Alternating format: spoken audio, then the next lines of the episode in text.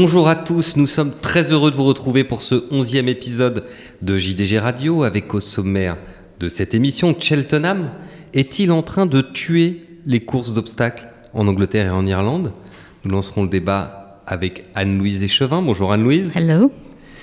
L'Angleterre a les Cartier Awards, les États-Unis les Eclipse Awards et la France a les JDG Awards dont le palmarès 2020 est rendu public tout au long de cette semaine. Dans Jour de Galop, nous en parlerons avec Manu Rivron. Salut Manu. Bonjour Mayol, bonjour à toutes et à tous. Francky Dettori est inoxydable, ça tout le monde le sait, mais cela ne l'empêche pas de prendre un an chaque année, comme nous, n'est-ce pas euh, Anne-Louise euh, Or cette semaine, il fête ses 50 ans. Et notre ami Il Dottore Franco Raimondi l'a interviewé, il va nous en parler dans quelques instants. Et enfin, nous serons en ligne avec Pierrick Rouxel, le patron du haras de Maulpère, car c'est aussi l'un des animateurs des trophées du personnel des courses et de l'élevage en France, dont l'édition 2020 vient d'avoir lieu. Adrien Cugnas sera avec moi pour l'interviewer. Bonjour Adrien. Bonjour. Encore une fois, ce fut euh, une grande aventure humaine pour toutes les personnes qui ont participé. Oui, parce qu'outre votre rôle de journaliste qui avait couvert l'événement, vous étiez également membre du jury. Oui, et c'est un grand plaisir, c'est une belle découverte. Vive les trophées du personnel. Et juste avant de lancer notre premier sujet, je voudrais faire un petit appel à destination de vous tous qui nous écoutez. Jeudi prochain, jeudi 17 décembre, nous recevrons Édouard de Rothschild dans le cadre de ce podcast. Donc si vous avez des questions pour le président de France Gallo, et je suis sûr que vous n'en manquerez pas, n'hésitez pas à nous les envoyer à cette adresse jdg.jourdegallo.com. Nous lui poserons au cours de l'émission. Merci à tous et place à JDG Radio, opus 11. Comme promis dans le sommaire, notre premier sujet concerne l'Angleterre. Euh, la presse anglaise s'est fait écho à Louise d'un débat qui agite euh, actuellement les îles britanniques. On accuse Cheltenham de tuer ou de moins de, je ne sais pas, de trop tirer la couverture à lui? Alors, ce qui a mis un peu le feu aux poudres, c'est le fait que Altior ait été déclaré non partant dans le Tingle Creek Chase euh, il y a à peu près 15 euh, jours, en raison du terrain jugé trop souple, alors qu'il n'était pas si souple que ça, et Nicky Anderson a dit je préfère le déclarer non partant dans ce groupe 1 parce que son objectif, c'est le Champion Chase de Cheltenham.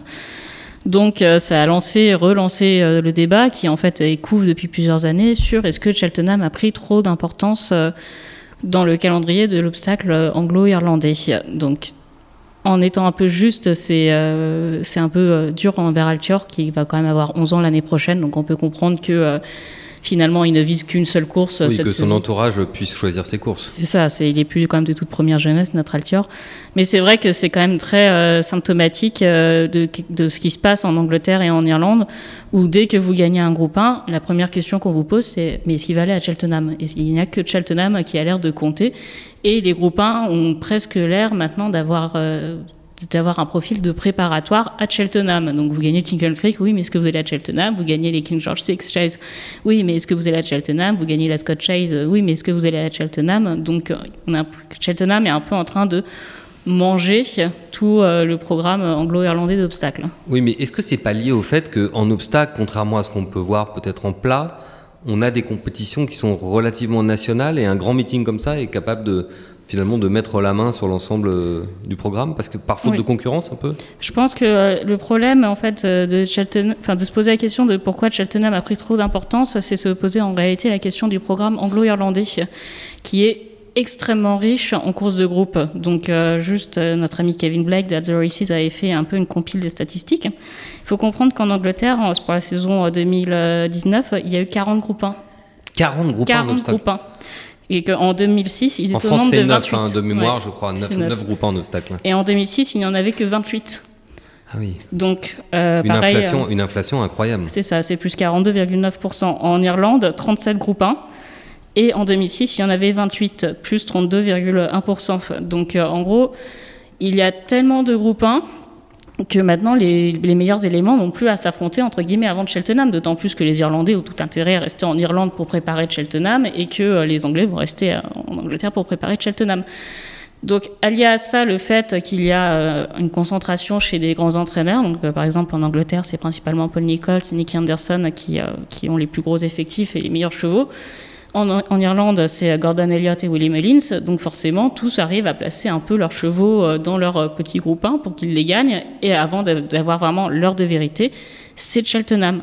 Alors après, on va me dire, il y a Entry. Entry, oui, mais c'est que les Anglais. Il y a Puncheston. Puncheston, oui, mais c'est que les Irlandais. Hmm. Donc le seul, le seul grand meeting avec une confrontation hmm. anglo-irlandaise et parfois, disons-le, française, une fois de temps en temps, un, cheval entraîné en France, je précise, euh, se, rend, se, rend, à Cheltenham.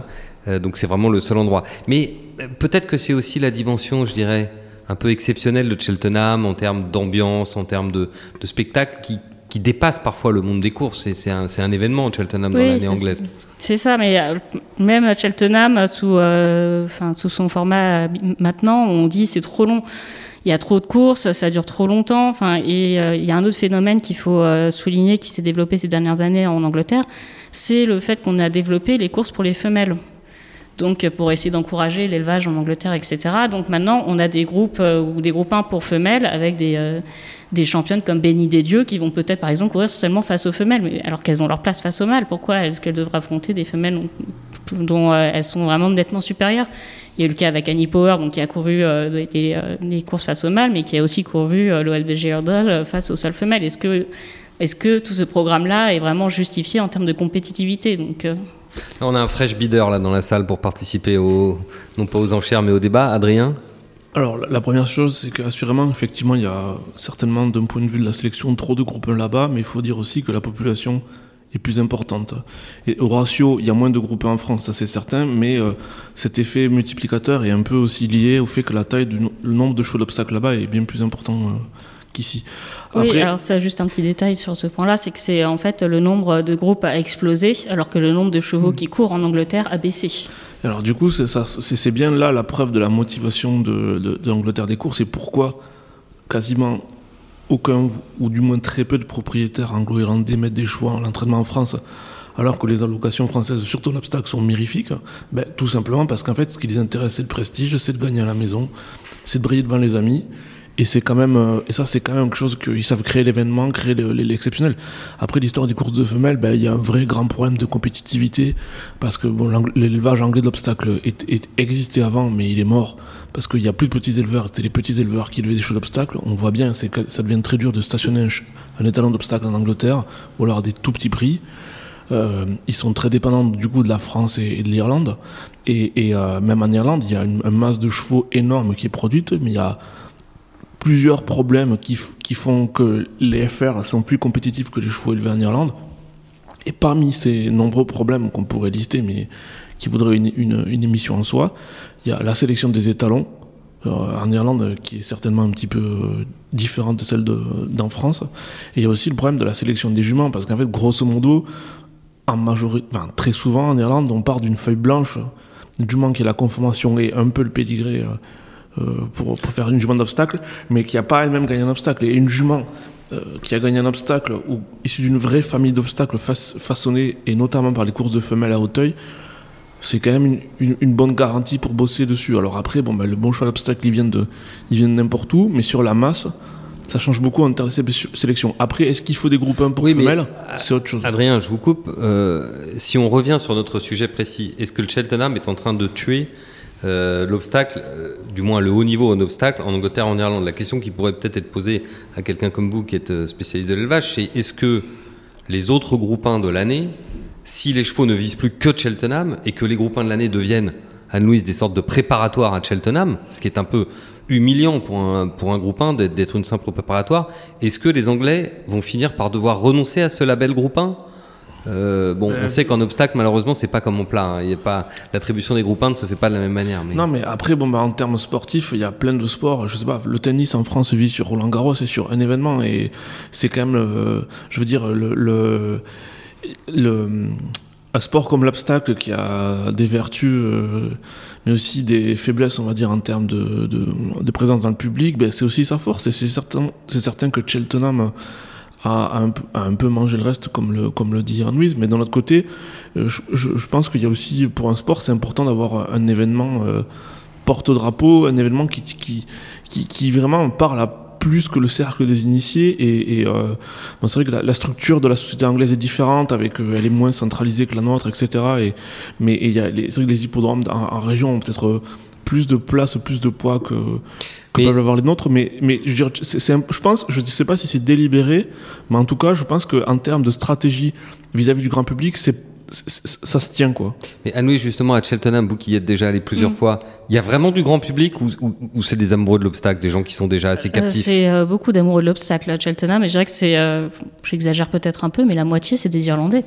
C'est euh, un grand, enfin c'est vraiment le rendez-vous des amoureux de l'obstacle. Après, il y en a forcément qui vont venir faire, faire la fête, s'amuser, mais c'est pas. euh, je pense que c'est quand même des gens qui ont Mais noté pas le autant, fait- pas autant qu'à Ascot, par exemple. Pas- oui, après, à Cheltenham, c'est peut-être un peu moins accessible. Du coup, c'est des gens qui réservent un an à l'avance, euh, enfin, ou six Ouais. mois à l'avance euh, pour y aller. Mais juste, euh, enfin, je comprends très bien l'engouement autour de Cheltenham et j'ai parlé du grand nombre de groupes, euh, de groupes 1 qu'il y avait en Angleterre, en Irlande. Alors bon, il faut rappeler qu'en Angleterre, en Irlande, on a les stiples de vitesse, les stiples de, euh, de tenue, euh, les stiples intermédiaires, les courses de vitesse, de tenue, etc., etc. Donc forcément, ça multiplie la possibilité de courir dans les groupes.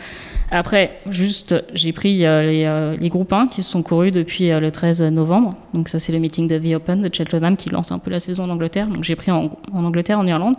Le Morgiana Hurdle, groupe 1, 5 partants. Le Betfair Chase, groupe 1, 5 partants. Fighting Fifth Hurdle, 6 partants. Royal Bond Novice Hurdle, 7 partants. Drunmore Novice Chase, 4 partants. Athens Great Juvenile euh, Hurdle, 6 partants. Henry VIII Novice Chase, 5 partants. Tingle Creek Chase, 5 partants. John Durham Memorial Puncheston Chase, 7 partants. Hmm, Comme quoi, il n'y a pas qu'en France euh, où l'obstacle a du mal à réunir parfois des partants. Oui, Adrien? Mais en même temps, si vous regardez, je reprends l'exemple, Christopher Galmich n'est pas parmi nous, mais je veux lui voler son argument le plus puissant. Si vous prenez la liste des 30 ou 40 courses euh, anglaises euh, qui rassemblent le plus, la plus grosse somme de paris hippiques, en fait, euh, il y a peut-être, je sais pas, sur 30, il y en a 25 d'obstacles ou plus, quoi. Oui, sachant que Cheltenham, c'est euh, 14, euh, c'est 14 groupes, hein, il me semble. Donc, Non, mais en fait, je, je- Après, il y a le Grand National, bien sûr, mais c'est, euh, enfin, c'est toutes ces courses-là sont concentrées quand même en général sur Je- euh, Cheltenham. Je, je vais vous dire un truc euh, terrible et à la fois réaliste. hein. C'est qu'en fait, ça, ça va rejoindre quelque chose donc on va probablement évoquer tout à l'heure, mais les courses vivent par le, le pouvoir de projection qu'elles nous proposent, le fait qu'on puisse se projeter. Et en fait, ce qu'il y a, c'est que tout est basé en Angleterre. Les gens savent qu'ils vont perdre de l'argent, ils ne gagneront jamais d'argent. Quand vous achetez un cheval euh, 400 000 en France ou je ne sais combien, c'est voilà. Après, c'est vous, faites un trait dessus. Voilà, c'est le but, c'est le prestige, c'est gagner là-bas. Bien sûr que c'est irrationnel d'avoir autant de groupes 1 d'un point de vue de la sélection de la compétition. Je, je suis d'accord avec Anne-Louise et son argumentaire est assez imparable. Mais c'est ça le moteur de la compétition. C'est comme, euh, euh, voilà, quand vous allez dans, dans le golf, euh, parfois vous avez des, des chevaux qui courent le, le derby du Qatar, qui auraient très bien pu avoir un programme bien plus riche en allocations ailleurs, mais les gens ils veulent courir ça. Ou à l'époque euh, où les gens voulaient gagner le derby suisse avec des chevaux qui valaient euh, peut-être, euh, je sais pas moi, listé le groupe 3 en France. Enfin, il y, a- il y a plein de choses comme ça. Et où, pourquoi est-ce que le Grand National, qui est une, une mauvaise course sur le plan sportif, a, a, a passé Là, je vois les gens qu'Anne-Louise je vois qu'Anne-Louise n'est pas Non. du tout d'accord avec fait, vous là. je pense qu'il faut comprendre l'effet euh, pervers. C'est, je comprends totalement que ce soit euh, un grand moment de gagner à Cheltenham. Mais soyez- arrêtez, arrêtez de comprendre. Dites-nous ce que vous pensez. Soyez, Allez, enfin, soyez- si on est propriétaire, imaginez. soyez prête à vous fâcher avec vais- la, moitié de me vos, fâcher. avec la moitié de nos auditeurs. Allez-y. Si vous êtes pas. propriétaire, que vous gagnez un Tingle Creek euh, Chase ou un King George VI Chase, qui sont des grandes épreuves, et que la première chose qu'on vous dit c'est ouais c'est bien, mais est-ce que vous allez à Cheltenham Au bout d'un moment, ça tue aussi un peu le, le, le prestige et la, la projection. Enfin, ça devient terrible de se dire on a gagné un groupe 1, ça devrait être un moment de fête, et la première chose qu'on vous demande c'est Cheltenham. Ouais. Oui, mais de la même manière que dès que vous avez un cheval de, de- avec un minimum de tenue qui gagne un groupe sur 2000 mètres et plus en France, on vous dit l'arc. Hmm. En fait, moi, moi, ça me poserait pas problème. C'est- C'est c'est- c'est déjà incroyable d'avoir gagné un groupe 1. Je- C'est c'est comme, moi, on me dit. Mais on Adrien- minore le fait de gagner un groupe 1 en fait. Euh, Par exemple, un cheval comme Clan des Obos, qui est un super cheval, qui a gagné deux King George Six Chase, il va rester comme un cheval qui ne fait pas de Cheltenham et qui ne gagne pas, qui n'a pas gagné la Gold Cup. Ça lui restera euh, collé à la peau. Oui, mais est-ce que ça, c'est une perception de, de, de, de puriste ou, ou de journaliste Je pense que les gens, quand ils ont gagné ça, enfin, c'est comme, enfin, moi, on me dirait qu'on je vais, je- on me dirait, Adrien, tu vas gagner le plus mauvais groupe 1 de l'histoire euh, du, du galop français? Je dirais oui, je veux bien. Pourquoi? Parce que c'est un groupe 1 Parce que c'est quelque chose qui, c'est, c'est, c'est, c'est un, un- comme ils disent, un achievement. C'est, c'est quelque chose qui, dans votre vie de Un propriétaire accomplissement, une, une- oui. de- ou un, d'éleveur, objectif, un objectif atteint. Sauf que l'accomplissement, il reste toujours un peu euh, non accompli si derrière, on ne confirme pas de Cheltenham. Après, il y a l'exemple inverse. Un cheval comme euh, Boom Photo, qui a toute sa préparation basée sur Cheltenham, n'est pas populaire parce que même s'il a gagné deux Gold Cup, il ne gagnerait un côté. Donc c'est vrai que c'est c'est un peu à pondérer. Mais Mais, c'est comme l'histoire du black type. Il y, a- du black, on sait très bien que le black type à certains endroits, à certains moments de la saison, n'a pas la, même valeur que euh, le black type à Longchamp euh, à mi-saison. Enfin, mais il se trouve que, à la fin, si vous avez gagné Listed, aussi modeste soit la Listed que vous ayez gagné, ça reste, et je pense que c'est tellement dur de gagner ces courses-là, même si c'est pas les plus belles Listed, si on prend un exemple extrême, que pour, le, pour le, à part peut-être pour Cheikh Mohamed, parce qu'il il- il- les listed, ça doit plus lui faire aucun effet, mais pour beaucoup de gens, c'est quand même un truc super important, quoi. Certes, mais après, le black type est quand même contrôlé en plat en Europe par le Pattern Committee qui fait un excellent travail pour que ce soit harmonisé. Et c'est quelque chose qui manque énormément en obstacle pour les Anglais et les Irlandais qui ont des saisons parallèles. C'est qu'il n'y a pas ce contrôle et que du coup, à chaque fois, ils rentrent en concurrence et que tous les bons chevaux sont quasiment obligés d'attendre Cheltenham pour s'affronter. C'est un peu dommage malgré tout. Mais moi, je veux bien, en fait, mais comment, qu'est-ce qu'on peut proposer pour, euh, sauver l'obstacle anglais euh, depuis la Garenne-Colombe euh, dans le contexte éco- économique de l'Angleterre? Enfin, comment ça fonctionne? Quelles sont les motivations des gens, etc. Moi, enfin, je, je, je pense que. Disons que les motivations économiques, disons que si Cheltenham n'existait pas, peut-être un certain nombre d'éleveurs français auraient moins bien vendu leurs chevaux ou peut-être les auraient pas vendus du tout. Parce qu'il y a tellement d'achats FR, on en lit dans Jour de Galop euh, tous les, chaque semaine, tellement d'achats FR qui sont faits dans le but de revendiquer de gagner à Cheltenham. Comme Oui, le disait Anne-Louise, c'est tout de suite, vous l'avez acheté et pourquoi Vous l'avez acheté pour gagner à Cheltenham? Oui, oui, je l'ai acheté pour gagner à Cheltenham. On a l'impression qu'il y a une focalisation quand même qui est très très forte. hein. Oui, et peut-être qu'en plat existe aussi un peu quand on voit la focalisation sur Royal Ascot. hein. C'est aussi euh, peut-être un peu vrai. Enfin, je trouve que c'est très symbolique euh, qu'en cette année de Covid, on ait déplacé les derbies, les guinées, bon, parce que ça tombait forcément un peu mal. euh, Sinon, ce serait en plein confinement, on pouvait pas courir. Mais on voit que Royal Ascot, cette année, ça a été on ne le bouge pas. Ça Oui. tombait 15 jours après la reprise, on ne le bouge pas. Enfin, Oui, bah, c'est nos amis anglais. Je trouve que c'est vraiment la bonne comparaison. Voilà, nos amis anglais nous étonneront toujours. Nous, en France, les meetings, ça marche pas du tout. Chez eux, ça cartonne. Bon, Et c'est tout le succès. Euh, le prestige, vous en avez parlé, euh, Adrien. Ben, le prestige, on va en parler tout de suite avec les JDG Awards. Nous sommes donc le lundi 14 décembre, il est 14h et depuis hier soir, les lecteurs de Jour de Galop ont découvert le nom des chevaux de l'année en plat et en obstacle dans le cadre des JDG Awards. Est-ce que vous pouvez nous rappeler, Manu Rivron, le, les trois premiers dans la catégorie plat et dans la catégorie obstacle cette année? Alors cette année, c'est Sotsas qui l'a emporté. La dernière, il a fini second de, de ce classement. La Persian King euh, est arrivé en deuxième position, 21%. Sotsas, c'était euh, 34%, donc un tiers des, des voix pour Sotsas. Et la troisième place, surprenante, pour euh, l'angle arable, Genmos. Il faut dire quand même qu'il y a eu beaucoup, beaucoup de participants à cette euh, nouvelle édition de- des JDG Awards. Et en obstacle alors? En obstacle, on est passé avec Docteur de Ballon, donc qui a remporté avec euh, trois quarts des voix. C'est Impressionnant, ouais, impressionnant. Ça, ça n'était jamais vu. hein. Oui. c'est impressionnant. Il faut dire que bon, ces dernières semaines ont été euh, phénoménales pour euh, Docteur euh, de Ballon. Euh, L'année prochaine, il faudra qu'il affronte les jeunes comme Le Berry, euh, qui arrive en deuxième position, qui a eu euh, 6% des voix là, par rapport aux 75. Ça, ça, ça pèse pas lourd, mais bon. Mais qui est deuxième quand même, qui signe son Ouais. entrée dans la, dans la cour des grands. Ouais, qui a fait une redoutable saison de, de 4 ans. Et puis, puis en troisième position, c'est Gallo Marin qui a réussi aussi un, un triplé en, fin d'année dans, le Grand Prix d'automne. Et donc euh, Gallo Marin qui arrive euh, sur le podium de ces JDG Awards d'obstacles. C'est amusant d'ailleurs parce que les, deux, lauréats, euh, Sotsas entraîné à Deauville, Docteur de Ballon entraîné à Senon, on a deux, provinciaux en tête du classement. Oui, oui, puis de toute façon, il avait vraiment fini sa, sa- sa- sa saison et sa carrière sur sa victoire de l'Arc de Triomphe. Donc, euh, c'est pas illogique de le retrouver à, cette, euh, cette position, euh, même s'il avait abordé l'Arc de Triomphe avec, quelques doutes quand même sur sa préparation.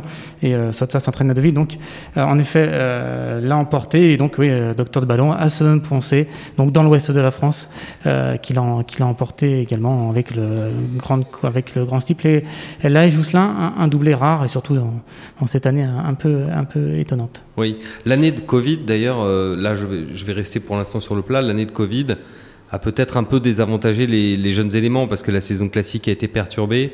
On voit des chevaux d'âge euh, dans les premiers, on voit Sotsas, moi, Persian King, c'est pas un hasard, ça non plus, euh, Manu. Oui, oui, on a vu moins clair, hein, c'est sûr, dans, dans tout, tout, ce qui était euh, classique pour, pour les jeunes chevaux avec le déplacement euh, des dates. Donc, c'est vrai que c'était un petit peu, un peu moins limpide pour, pour les jeunes chevaux. Puis, bon, l'arc reste l'arc tout de même. Donc, euh, on a fini sur cette note de Sotsas de triomphe. Oui, même si cette année, il a toutes les chances de perdre son titre de plus grande course du monde. Adrien, vous vouliez apporter un commentaire? Je pense que la victoire de Sotsas, c'est enfin je dis si on avait mis euh, un antepost betting sur les JDG Awards saute ça c'est docteur de ballon. Oui, ça valait ça valait une cote au printemps. Voilà mmh. non, et même mais non mais une fois leur victoire passée ils cochaient pour reprendre euh, enfin barbarisme ou anglicisme je sais plus ils cochaient toutes les cases quoi. Sotsas il est élevé en France entraîné en France et je veux dire pour le public comme pour les professionnels voir un cheval français vraiment français gagner l'arc, c'est euh, issu d'un père français, c'est vraiment quelque chose de un sentiment très fort.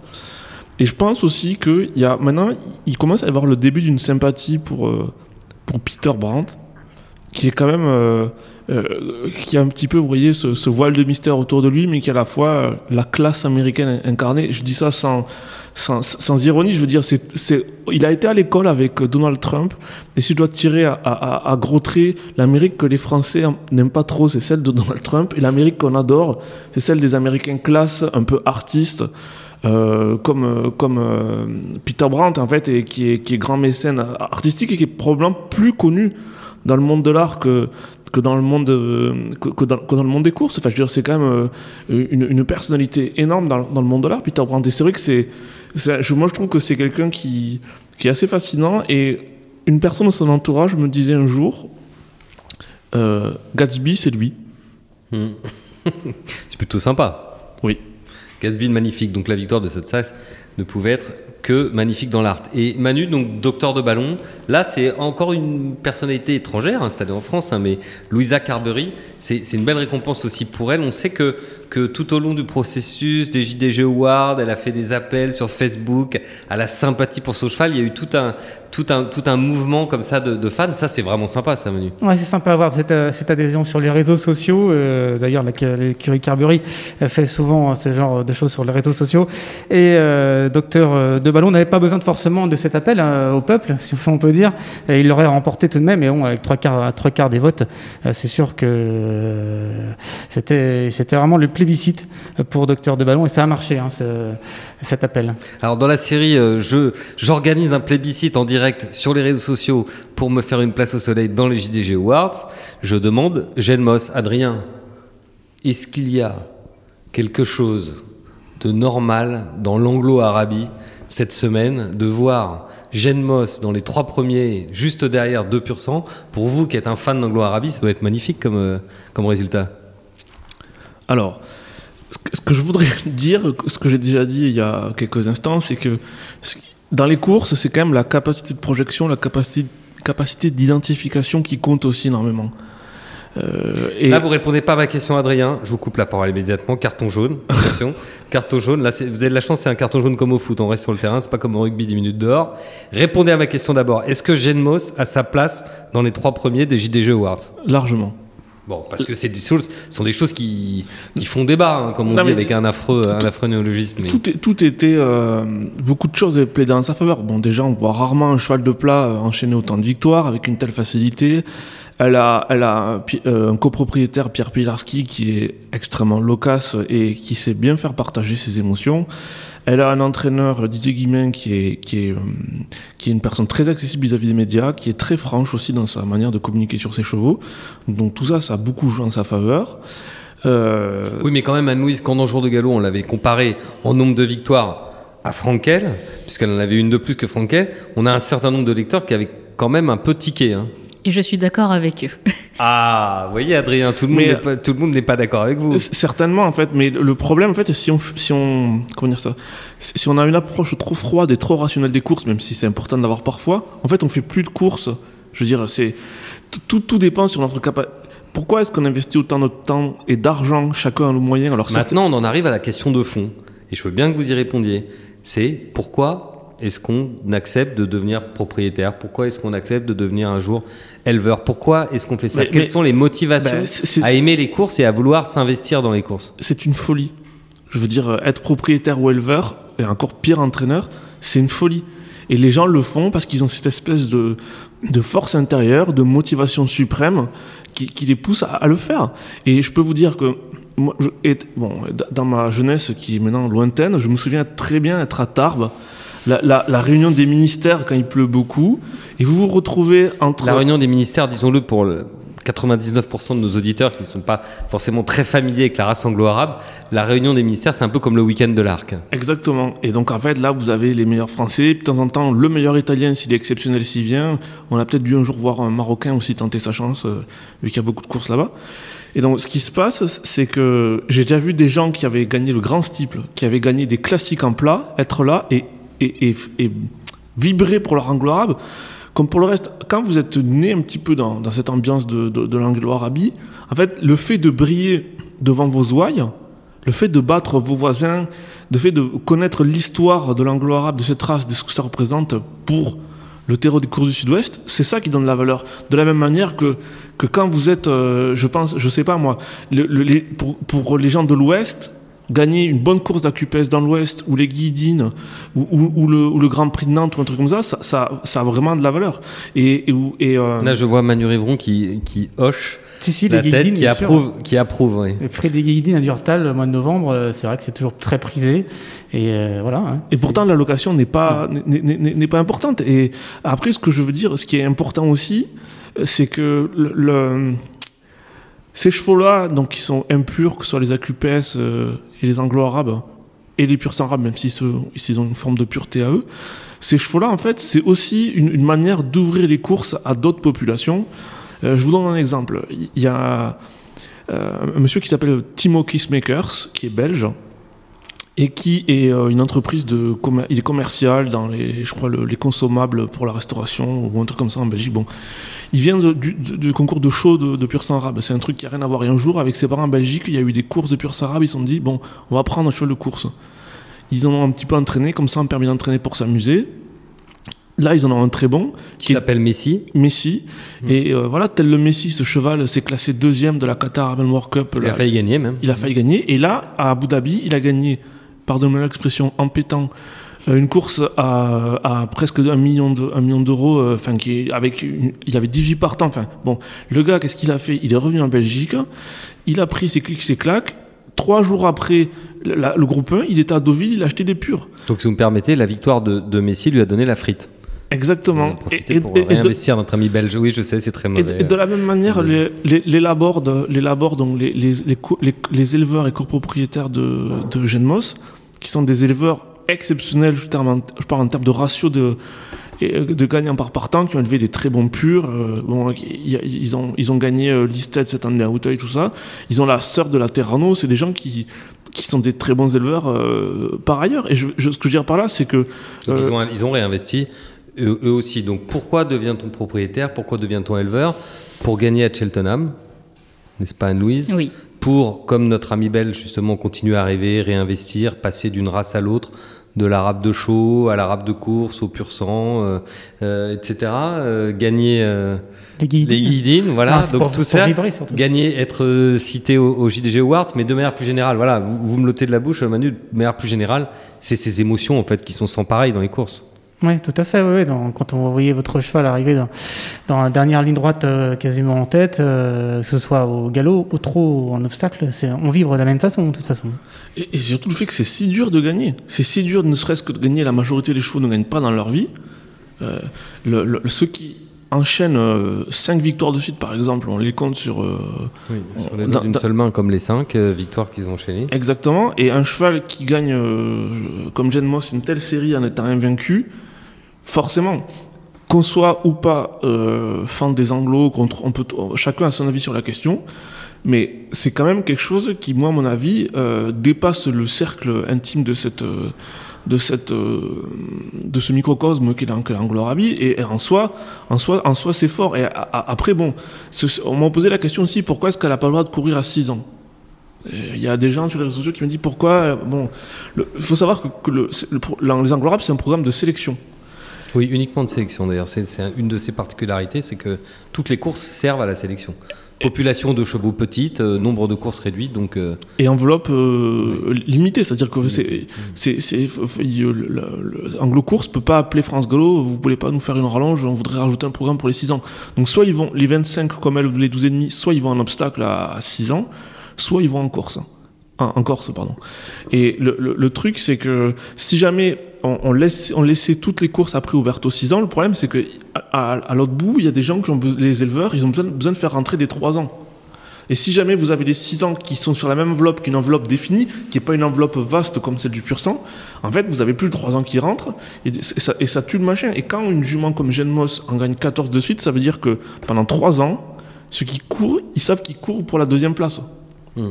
Et, et, ce qui se passe, c'est qu'en fait, c'est à la fois génial mais à la fois, je pense que le programme des anglo est, est, bien fait. Et je sais que je vais m'attirer des foudres de certains de mes amis dans langlo en disant ça, mais je pense que c'est une bonne chose euh, que dans les 12 et demi et les 25, on, on, les 6 ans soient, soient invités à, à, soit aller Wara, soit en obstacle, soit en Corse à cet âge-là, parce qu'il il faut laisser de la place pour les autres, parce que de toute manière, c'est le, programme des anglo peu de gens gagnent de l'argent avec ça. Il y en a 5 ou 6 par catégorie qui vont faire gagner de l'argent à leurs propriétaires, quelques-uns qui vont égaliser, mais la majorité vont, être à perte. Alors certes, ils ont coûté peu cher, mais ils, sont à perte quand même, et vous n'avez pas un handicap pour en réclamer pour vous sauver si vous avez un cheval qui est moyen dans les anglos. Hein. Il faut que vous ayez un bon ou rien. Quoi, hmm. qu'il en soit, le Genmos euh, nous aura offert un, exploit supplémentaire en terminant dans les trois premiers des JDG Awards. C'est la première fois, je le dis, que euh, dans notre classement qui existe depuis plus de dix ans, qu'un cheval non pur sang est dans les trois premiers en plat. Donc euh, bravo à, bravo à Didier Guillemin, bravo à toute l'équipe parce que c'est,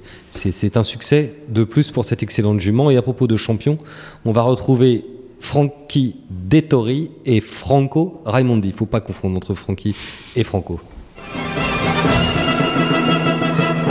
Et nous retrouvons euh, à présent Il Dottore et Franco Raimondi. Franco, vous m'entendez? Très bien, bonjour à tous.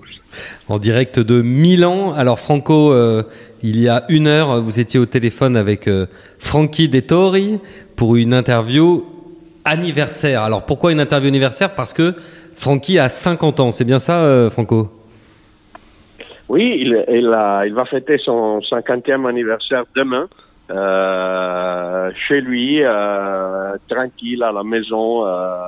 C'était autre chose ce qu'il a imaginé pour ça, mais, mais voilà c'est le Covid, donc euh, il reste sage euh, chez lui. Très bien. Et alors pour son 50e anniversaire, vous vous êtes amusé avec lui à repenser à quand il avait 10 ans, 20 ans, 30 ans, 40 ans, 50 ans. Euh, est-ce que, est que, donc à 50 ans, est-ce qu'il est toujours dans le même état de, je dirais, de forme et de, et de joie oui, oui, oui. Il n'a pas, il a pas beaucoup changé.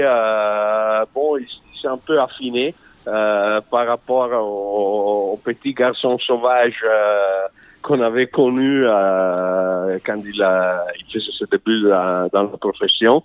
mais il a toujours un, une approche exceptionnelle, soit, à son métier, soit à la vie, car il, il, a gardé tous ses amis d'enfance. Et et bon, il était euh, aussi très touché par, euh, par la mort euh, de, d'un ce vieux, vieux copain, les, les, mecs qui, qu'il avait vraiment mis, mis en selle quand il était un, gamin. Et, et, voilà, donc il, il, est toujours le même et il n'a pas envie de, de, faire autre chose que le jockey. Oui, c'est ce que j'allais, c'est ce que j'allais vous demander. Qu'est-ce qu'il envisage pour son avenir quand on passe la barre symbolique des, des 50 ans, quand on est un jockey? Que, Comment on voit l'avenir? Ah, il, voit l'avenir. Euh, un de ses objectifs euh, pour euh, l'avenir, c'est de battre le record de, de Lester Pigot donc rester euh, jockey jusqu'à 58 ans. Euh, bon, c'est peut-être euh, un peu à, la rigolade, mais il a envie encore de continuer. D'accord, ça serait, ça serait formidable, n'est-ce pas, Anne-Louise Parce qu'on a beaucoup de plaisir à le voir et à chaque fois qu'il vient nous voir en France, c'est un événement. On se souvient cet été à Deauville. À, lui tout seul, il avait, il avait redonné du, du, plaisir à, du plaisir à toute la côte normande. Oui, c'est ça, c'est que c'est un showman. Je ne sais pas s'il a perfectionné son aptitude au show au fur et à mesure des années, mais c'est vrai qu'il met de, tout de suite de l'ambiance. On a envie de l'applaudir, on a envie de le voir. Le saut de l'ange, l'enthousiasme, il crie, il sourit. Enfin, c'est euh, c'est vraiment quelqu'un qui donne de la vie euh, à chacune de, de ses victoires. Oui, et c'est vrai. Et Franco, j'ai envie de, de, vous poser une dernière question avant de vous laisser. Est-ce que vous croyez pas, comme beaucoup, que Franco et Francky est quelqu'un qui aurait pu euh, qui aurait pu réussir dans n'importe quel domaine? On a l'impression qu'il a il a vraiment avant il a des qualités sportives et des qualités humaines euh, assez incroyables. Oui, il, il, a beaucoup de qualités humaines, ça c'est sûr. Euh, là, il, il, le gros problème, c'est euh, au niveau physique. Euh, il a un gabarit choqué, donc euh, on l'imagine pas euh, jouer au football. Oui. il n'était pas mauvais hein, au football. Hein. Il n'était pas mauvais, mais disons pas au niveau professionnel. Et mais quand même euh, il, il, a vraiment un, un approche euh, qui est très, très, professionnelle. C'est la chose qui, euh, qui les gens ne comprennent pas quand il, il regarde comme, comme il est dans, tous les jours. On pense qu'il est un peu, un peu dingue, qui, qui, qui, fait des choses, des folies. Mais enfin, quand il arrive le moment de, de travailler, il est vraiment un, un très grand travailleur. Oui, mais quand je vous disais réussir dans d'autres domaines, je pensais, je sais pas, moi je l'aurais bien vu diriger un, un, restaurant italien à New York ou peut-être, euh, pourquoi pas être euh, acteur à Cinecittà ou euh, il, il, a une, il a un, comment dire, il a une joie de vivre oui. qui est communicative, qui est très agréable. Voilà, voilà, voilà. C'est peut-être les nouveaux Aldo. Merci beaucoup. Merci, Dottore. À bientôt. Merci à vous. Merci. Et à bientôt. Et nous allons maintenant parler des trophées du personnel des courses et de l'élevage avec Pierrick Rouxel. Euh, Adrien, cette édition, je crois, a eu beaucoup de succès malgré le fait que, euh, avec le Covid, euh, on n'a pas pu avoir la belle cérémonie qu'on a d'habitude. Mais il y avait quand même des petites choses qui ont apporté du, piment cette année. Bah, déjà, je pense que la première évolution notable, c'est le, grand nombre de candidatures. Euh, je pense que, enfin, sauf, euh, sauf erreur de ma part, on était à plus de 400, ce qui est vraiment élevé, euh, vu les dimensions de la filière gallo en France. Et je pense que ça, c'est aussi le fait que l'organisation, entre guillemets, affiné son, son effort de prospection, qui était important les années précédentes, mais, d'une année à l'autre, je pense que le comité d'organisation affine sa méthode. Alors précisément, à propos du, du comité d'organisation, nous sommes en ligne avec Pierrick Rouxel, que nos auditeurs connaissent à travers évidemment le haras de, de Maulpère, mais qui là, cette fois-ci, vient avec la casquette des trophées. Pierrick, bonjour. Bonjour. Alors, est-ce qu'Adrien a raison de, en disant que cette édition 2020 a été particulièrement réussie? Eh bien, et, euh, Je dirais que euh, elle a été, euh, en tout cas pour, les, pour tous ceux qui, qui y ont participé, pour les lauréats surtout, très réussie. Euh, très réussi. Euh, pour nous qui avions euh, connu les éditions précédentes avec cette, cette magnifique soirée qui avait lieu pour clôturer en apothéose ce, ce, concours sur le sur l'hippodrome de Longchamp, ce n'est pas ce n'était pas la même chose cette année que les années précédentes bien sûr puisque cette magnifique soirée euh, ne pouvait pas se, se tenir. Euh, mais je pense que en, en termes de, euh, de ferveur, euh, aussi bien des participants euh, que des que du public, parce qu'il y a eu beaucoup beaucoup de monde euh, sur les réseaux sociaux à, à, visionner les les vidéos de, de, de, toute la compétition. Ça a été c'est une année particulièrement riche en émotions. Oui, Adrien, vous avez une question, je crois.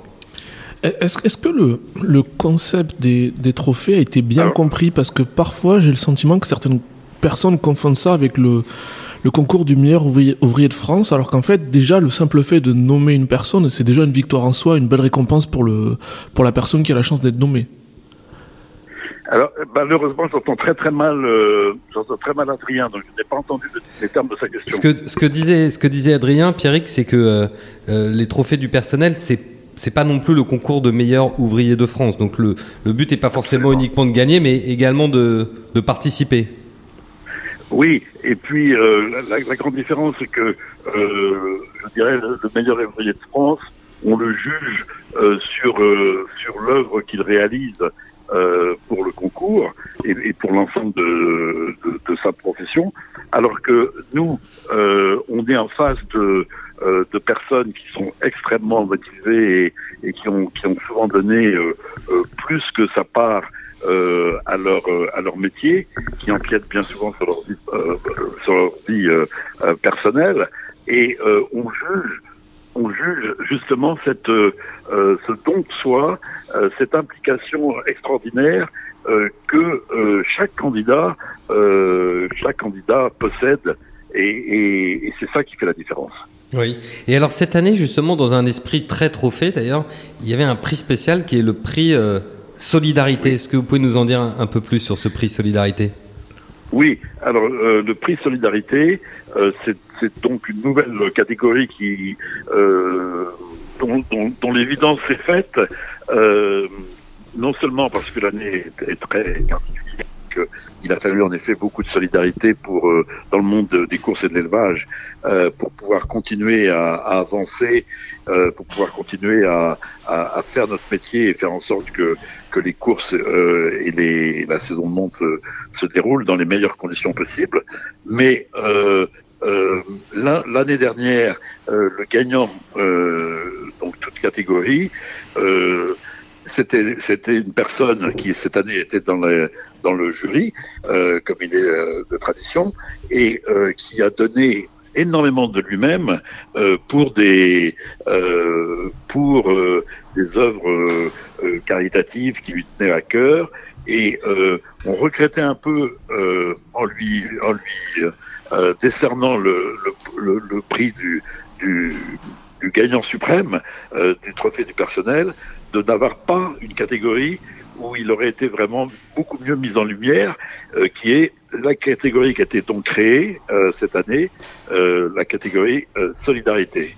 Et, et solidarité, c'est-à-dire euh, solidarité euh, non seulement euh, pour les courses, euh, mais également pour pour tout ce qui peut faire en sorte que on donne de on donne de son temps, on donne de, son énergie vers les autres. Et on était vraiment ravis cette année de pouvoir décerner ce prix à quelqu'un qui l'a vraiment mérité.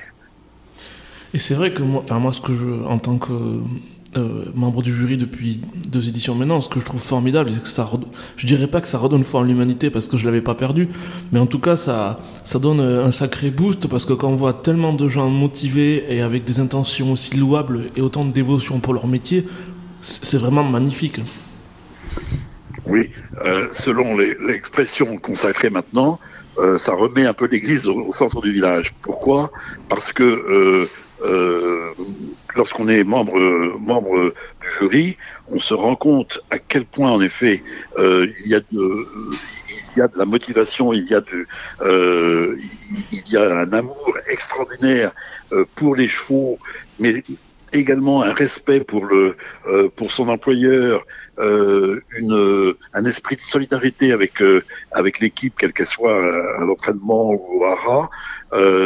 On, est on se sent très humble par rapport euh, à, tout cet élan là et on, prend vraiment euh, conscience que sans eux euh, rien ne pourrait marcher, rien ne pourrait fonctionner et qui sont le, moteur essentiel de notre activité et de, toute la filière.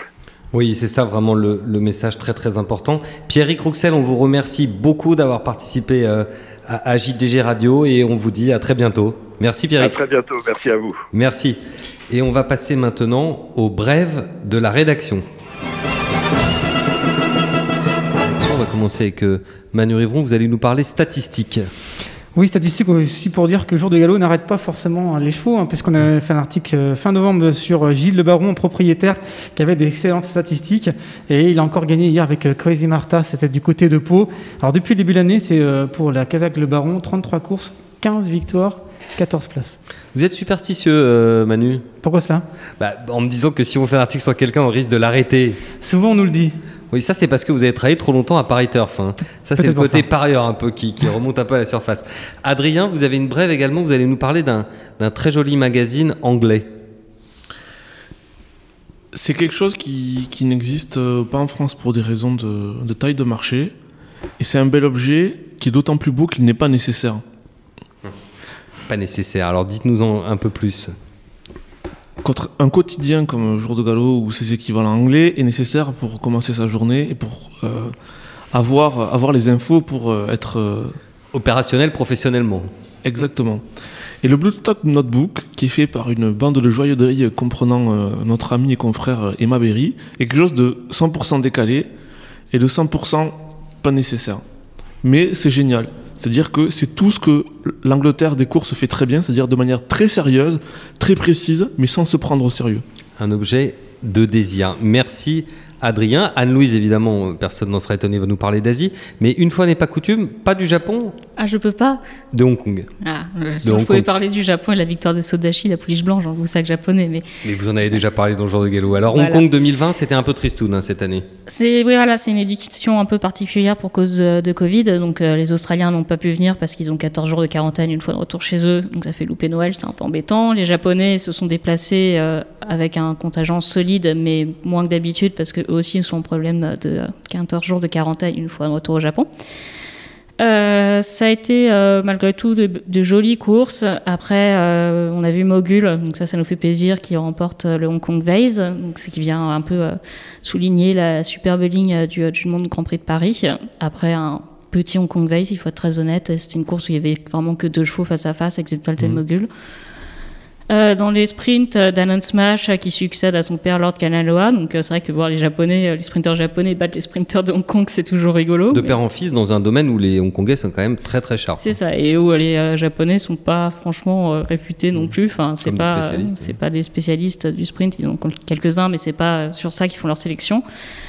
la Hong Kong Cup avec la japonaise Normcore, qui est une bonne pouliche, mais qui n'est pas non plus le top du top au Japon sur 2000-2400 mètres. Elle a été battue plusieurs fois, enfin, même si elle avait gagné, je crois, deux groupes avant.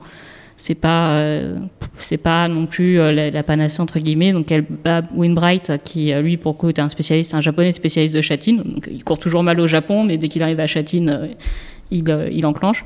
Magical peut-être un peu décevante à la troisième place et euh, rapidement, enfin Golden 60 dans le euh, Hong Kong Mile, qui lui peut-être est le meilleur miler du monde. Enfin, il mériterait peut-être ce titre. Ce qu'il a fait, c'est incroyable. Donc, euh, je crois que l'Asie a deux des meilleurs vraiment milers du monde, c'est Golden 60 et Grand Allegria, la japonaise. Adrien? Avec le réchauffement climatique, je pense qu'on a vraiment du souci à se faire. Parce que quand je vois la quantité de bons chevaux que les Japonais sortent dans toutes les catégories, si on se met à courir un vrai bon terrain ici, on va se faire déchirer. Enfin, ils ont un nombre de bons chevaux qui est juste euh, ahurissant. Le cheval qui a gagné le sprint, c'était pas un des premiers couteaux au Japon. Et même si on dit que le sprint, là, c'était pas la plus grande édition, il les a quand même euh, ouverts en deux. C'était, c'est impressionnant. Hmm. Et du côté des Français, ça a été assez compliqué à nous. Oui, voilà, bah, euh, euh, a tiré euh, pendant tout le parcours. Je pense qu'ils attendaient tous à ce que Normcore, Normcore prenne la tête et mette du rythme, sauf que Ryan Moore l'a joué fine, il a repris, puis il a attendu. Du coup, on s'est retrouvé dans une course sans rythme et le pauvre Scaletti, bah, il a tiré tout le parcours et dans la ligne droite, il a rien pu faire. Il n'a pas pu réaccélérer sur des chevaux qui étaient en train d'accélérer forcément.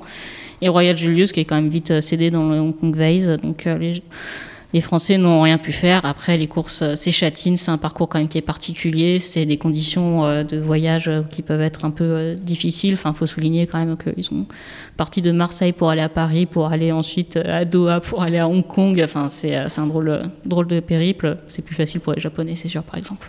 Et pour terminer cette séquence de brèves, je me dois d'annoncer les gagnants du Yearbook Jour de Galop 2020 dans le cadre de notre concours sur les réseaux sociaux calendrier de l'Avent sur Facebook, c'est Justine Juju. C'est un pseudo euh, qui a dû être sans doute difficile à trouver pour elle, je suppose, Justine Juju.